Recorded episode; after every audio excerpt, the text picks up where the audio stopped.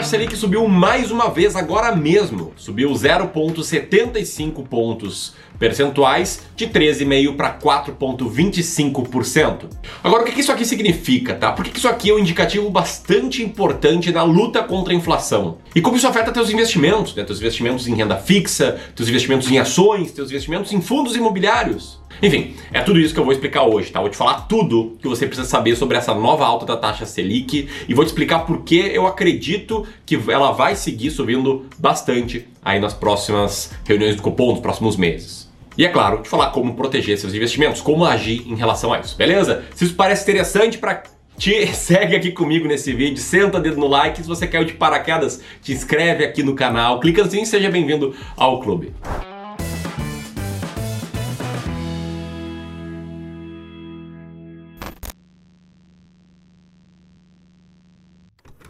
Bom, então vamos lá, tá? Antes de mais nada, o que é a taxa Selic e por que ela mudou, tá? A taxa Selic é o nome dado à taxa básica de juros aqui no Brasil. E essa taxa ela representa qual vai ser o retorno anual do ativo com menor risco no mercado, que é um título público do governo federal de código LFT, também conhecido como Tesouro Selic para os investidores, né, que compram esse título através ali do Tesouro Direto. E além disso, além de guiar né, qual será a rentabilidade da LFT, do Tesouro Selic, a taxa Selic acaba sendo um grande parâmetro para vários ativos de renda fixa.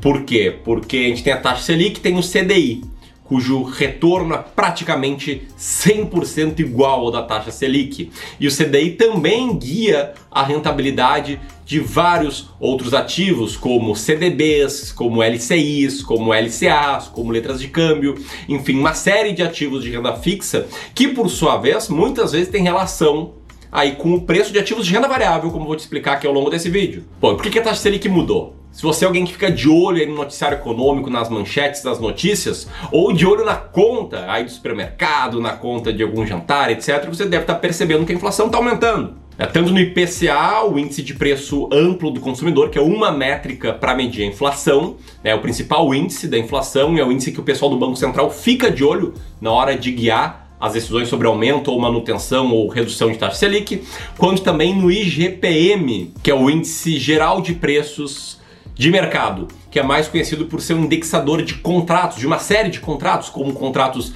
de aluguel, de mensalidade de escolas, de tarifa de energia elétrica, algumas modalidades de seguro e aí por diante. Tá? Então é um fato, a inflação está aumentando, até eu quero saber de você. Como é que você está em relação a isso? Você está tranquilo, está menos tranquilo, está gastando muito mais dinheiro? Comenta aqui abaixo, tá? Agora, o que, que a inflação estar aumentando tem a ver com a taxa Selic? Te liga só nesse gráfico tá na tela que a gente tem duas linhas, tá? Uma linha vermelha que mede qual foi o retorno acumulado no, do CDI em diferentes anos e uma linha azul que mede qual foi o retorno acumulado do IPCA em diferentes anos. E tu pode ver que o CDI está sempre um pouco acima do IPCA, mas que eles andam juntos, eles são correlacionados relacionados, né? Quando um sobe, o outro sobe, quando um cai, o outro cai. Dá, dá pra ver isso no gráfico, né? Não precisa ser um grande leitor de estatística para perceber isso. E por que, que eles andam juntos? Porque a taxa Selic é um mecanismo monetário de contenção da inflação. Deixa eu te explicar, até que é inflação? É excesso de dinheiro em circulação. Beleza? Muitas pessoas gastando muito dinheiro faz o preço das coisas aumentarem, isso reflete a inflação. E a taxa Selic, por guiar a rentabilidade de ativos de renda fixa com muito pouco risco, praticamente sem risco, acaba sendo como um prêmio que o governo te dá para emprestar o dinheiro para ele e tirar o seu dinheiro de circulação. Então, quanto mais alta for a taxa Selic, mais pessoas vão pensar: opa, vou deixar meu dinheiro ali que está rendendo bastante com pouco risco. Menos pessoas vão gastar dinheiro e menos a inflação vai aparecer no dia a dia. Então, sempre que a inflação está mais alta, a taxa Selic também é aumentada, beleza? E na minha visão, ou melhor, na visão de praticamente todo o mercado, essa não é uma realidade que vai acabar tão cedo. E presta atenção nisso, tá? De acordo com o Boletim Focus, que é um boletim que sai toda segunda-feira com previsões sobre diferentes players, diferentes, par diferentes participantes do mercado. Para o final de 2021, o mercado espera um IPCA acumulado de 5,82% e um IGPM de quase 19%. E a expectativa do mercado é que tenham mais altas a taxa Selic e que ela acabe o ano em 6,25%. Depois disso, ainda tem uma expectativa de taxa Selic até 6,5% em 2024. E sim, isso aqui são expectativas, tá? Ninguém tem uma bola de cristal para saber, mas as expectativas refletem o que, que as pessoas estão fazendo hoje em termos de alocação de capital. E presta muita atenção, porque isso aqui tem tudo a ver com o que eu vou falar, sobre o que, que muda com a renda fixa, com ações, com fundos imobiliários. Aliás, tem um parênteses, né? Por ser uma expectativa de mercado, eu não gravei esse vídeo no dia 16, estou gravando esse vídeo no dia 15, porque a expectativa do mercado é que a taxa Selic suba né, entre 0,75% e 1%. Eu gravei dois takes na introdução. Ou melhor, a expectativa do mercado era que a taxa Selic subisse. Enfim, tá?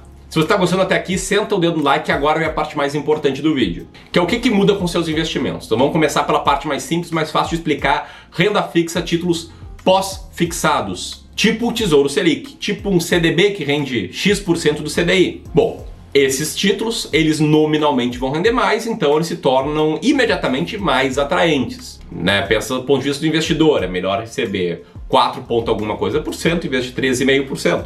Então, Tesouro Selic, poupança, LCI, LCA, CDBs, todos esses ativos a partir de amanhã já vão render um pouquinho mais todos os dias. Só que aqui é importante, tá? É retorno nominal. E aqui entra um ponto essencial você entender que é a diferença entre retorno nominal e real. Retorno nominal é quanto rende. Retorno real é quanto rende descontada a inflação, né? Vamos fazer um trabalho aqui. O que, que adianta um ativo render nominalmente 13% se a inflação foi 11% no período? Você ficou muito pouco mais rico. Né? Então sempre se atenta nisso, sempre pensa em retorno real, beleza? Ainda em renda fixa a gente tem os títulos pré-fixados e aqueles que são híbridos, né? Uma parte pós-fixada e outra parte pré-fixada, tipo Tesouro IPCA+. Bom, para títulos pré-fixados, em tese, eles podem sofrer, tá? E a lógica é relativamente simples.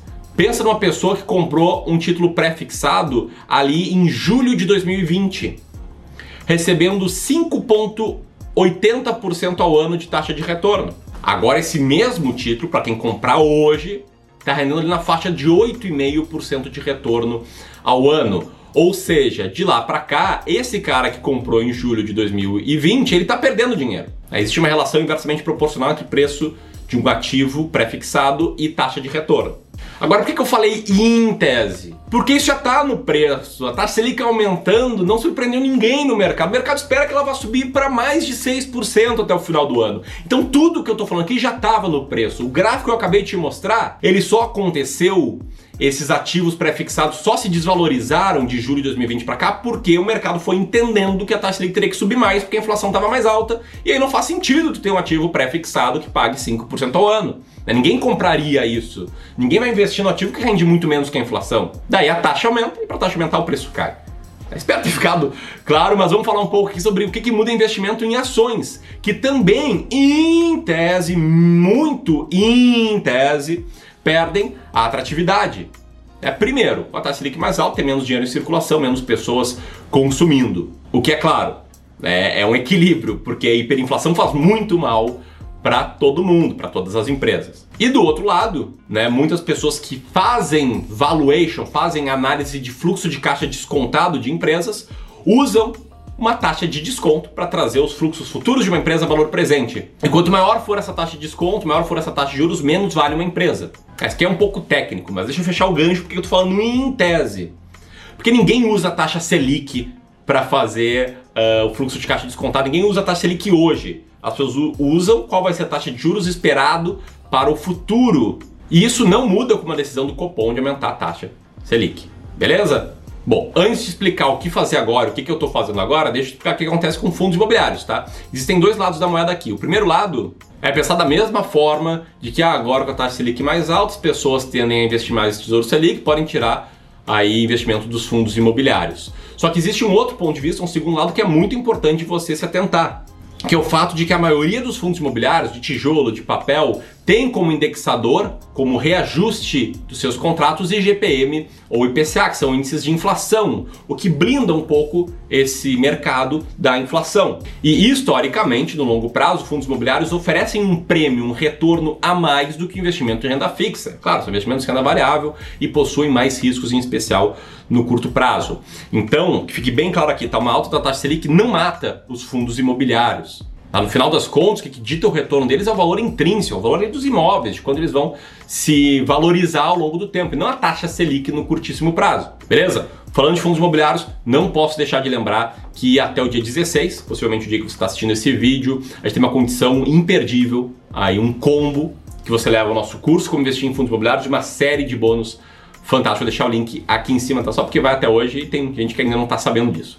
Bom, vamos lá. Sobre o que, que eu vou fazer agora com o meu dinheiro. Tá? Vou te responder com toda a honestidade do mundo. O que, que eu, Ramiro, gestor de investimentos, faço em relação a isso? É absolutamente nada. Nada, nada, nada. Tá? Eu sigo um método claro seleção de ativos. Esse método claro não me faz tomar decisões com base no noticiário econômico. Sim, eu acompanho o noticiário econômico, mas mais para conseguir educar você, saber o que está acontecendo, mas não para mexer nas minhas decisões de investimentos, não para mexer nos meus investimentos. E na minha opinião, isso não muda absolutamente nada a forma de agir. Vamos lá, para reserva de emergência não muda nada. Tesouro Selic é o menor ativo, sempre vai ser, mesmo se a taxa Selic for 0,1% ao ano. Depois, para selecionar ações, cara, as ações mais baratas da bolsa, elas vencem as mais caras no longo prazo. Isso aqui não muda nada em relação à taxa Selic. Terceiro ponto, diversificação. É muito importante diversificar um pouco no mercado americano. Eles são ótimas proteções para sua carteira como um todo, reduz o risco da tua carteira, eu vou continuar investindo parte do meu dinheiro nelas. 4. Escolher os fundos imobiliários certos pode sim te fazer ter um bom retorno no longo prazo, até maior do que a média do mercado, até maior do que o IFIX. Eu vou continuar com a minha estratégia de seleção de fundos imobiliários.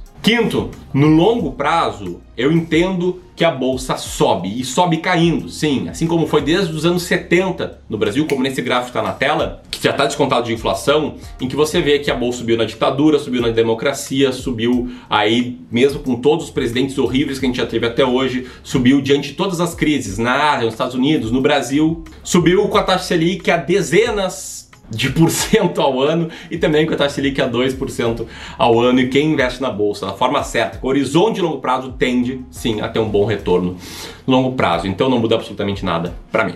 Beleza? Se você curtiu esse vídeo, se inscreve no canal. A maioria das pessoas que nos assiste não é inscrita e compartilha com seus amigos que investem. Quero deixar mais duas sugestões de links. Um abraço e até mais. Tchau, tchau.